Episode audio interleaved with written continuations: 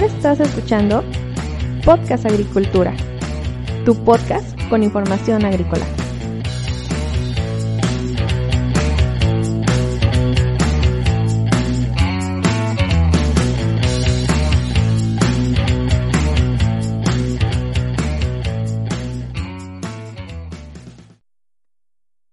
Hola, ¿qué tal? Yo soy Olmo Axayacad y en este episodio del podcast te voy a hablar sobre la mancha bacteriana del chile y el tomate. Antes de pasar al contenido, te quiero comentar que este episodio está patrocinado por Netafim, el líder mundial en riego de precisión. Si quieres conocer los productos y servicios que ofrece esta empresa, te invito a que vayas a www.netafim.com.mx.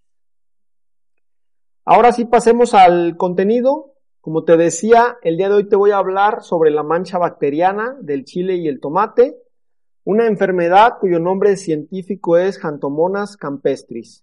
Algunos sinónimos que se encuentran en la literatura son Bacillus campestris, Pseudomonas campestris, Bacterium campestris y Phytomonas campestris.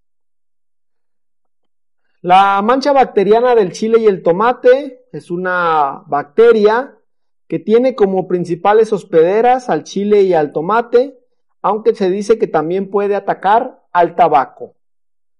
Esta enfermedad afecta la calidad de los frutos, los cuales no pueden ser comercializados, además de que su control químico se vuelve costoso por el precio de los agroquímicos que la pueden detener en especial si tenemos condiciones de alta humedad con lluvia ligera o fuerte persistente, lo que aumenta la dificultad de su control. Cuando tenemos esta enfermedad en nuestro cultivo, se observan manchas necróticas en las hojas, en los tallos y en los frutos.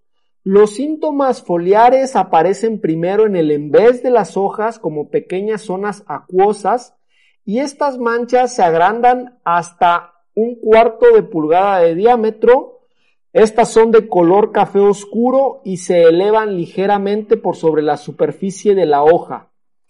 En la superficie superior de la hoja, los puntos están deprimidos con un borde café alrededor de un centro de color beige. Varias lesiones pueden unirse cuando el daño comienza a ser significativo lo que resulta en grandes áreas necróticas y un gran número de lesiones puede ocurrir en márgenes y puntas de las hojas, que es donde más se acumula la humedad, en especial si estamos en una zona con mucho rocío. Con el tiempo, las hojas se vuelven amarillas y se caen, lo que aumenta la posibilidad de quemaduras en los frutos por la incidencia solar. Las manchas en las frutas pueden crecer hasta un quinto de pulgada, se forman como áreas corchosas, algo parecido a la roña, que hacen que el producto no sea comercializable de ninguna manera. Este patógeno, Jantomonas campestris, puede sobrevivir tanto dentro como fuera de la semilla.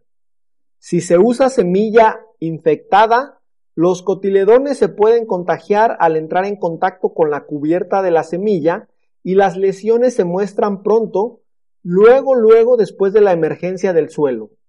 Las bacterias son entonces fácilmente diseminadas al nuevo follaje y a otras plantas. Por lo tanto, esta enfermedad es una amenaza en particular en la producción de plántulas, ya que las camas con alta densidad de plantas favorecen el desarrollo de la enfermedad al aplicarse en esas camas riegos frecuentes, por lo que el ambiente suele ser bastante húmedo. De hecho, se menciona que en un periodo de 24 horas las bacterias pueden multiplicarse rápidamente y producir millones de, de, nuevas bacterias.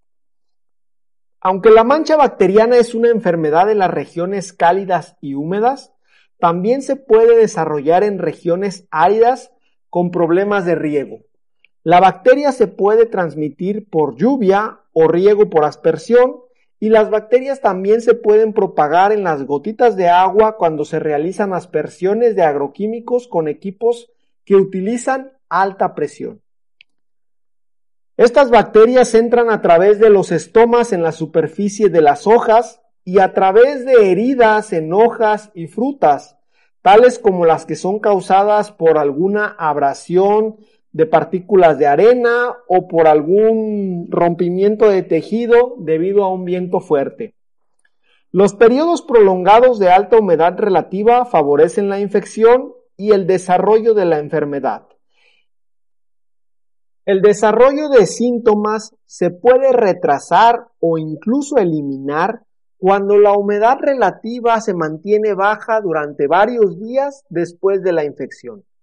Es importante, se menciona en la literatura, tener una película protectora de fungicida, que puede ser un cobre, en la superficie de la planta para que las células bacterianas mueran antes de poder entrar en la hoja o el fruto.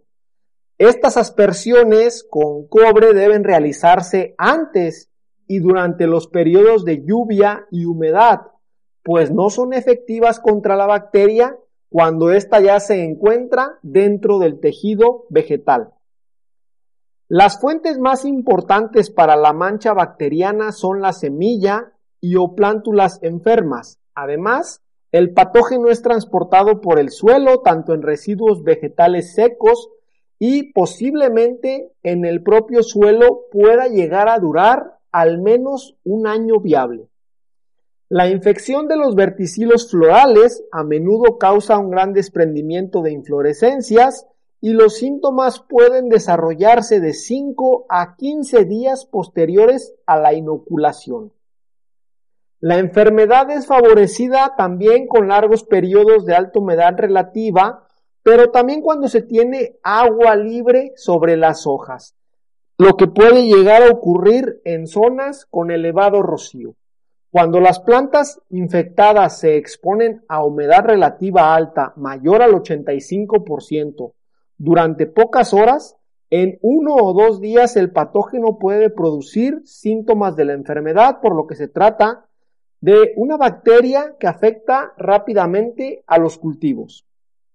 Algunos autores indican que las condiciones propicias de temperatura para el desarrollo de esta enfermedad están alrededor de los 27 grados Celsius.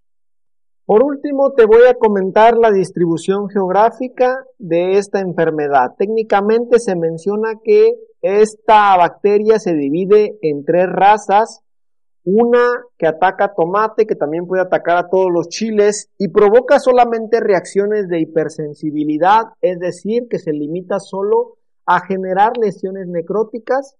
Y en Chile se han identificado dos razas. La primera infecta a todos los pimientos, también puede infectar a diversas cepas de tomate. Y la segunda raza de, Chile que causa reacción de hipersensibilidad en genotipos que poseen un gen específico de resistencia. La cepa 1 o la, perdón, la raza 1 de, que afecta a Chile y tomate se distribuye por todo el mundo, pero la raza 2 que solamente ataca a, a chiles se limita más hacia la parte de Florida en los Estados Unidos y hacia el Caribe. Hasta aquí la información que te quería presentar. No me quiero despedir sin antes invitarte a que me ayudes a compartir este episodio con alguno de tus contactos para poder llegar a más personas. Hasta luego.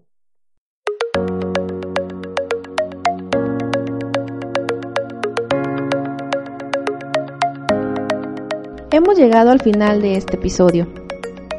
Muchas gracias por escuchar Podcast Agricultura.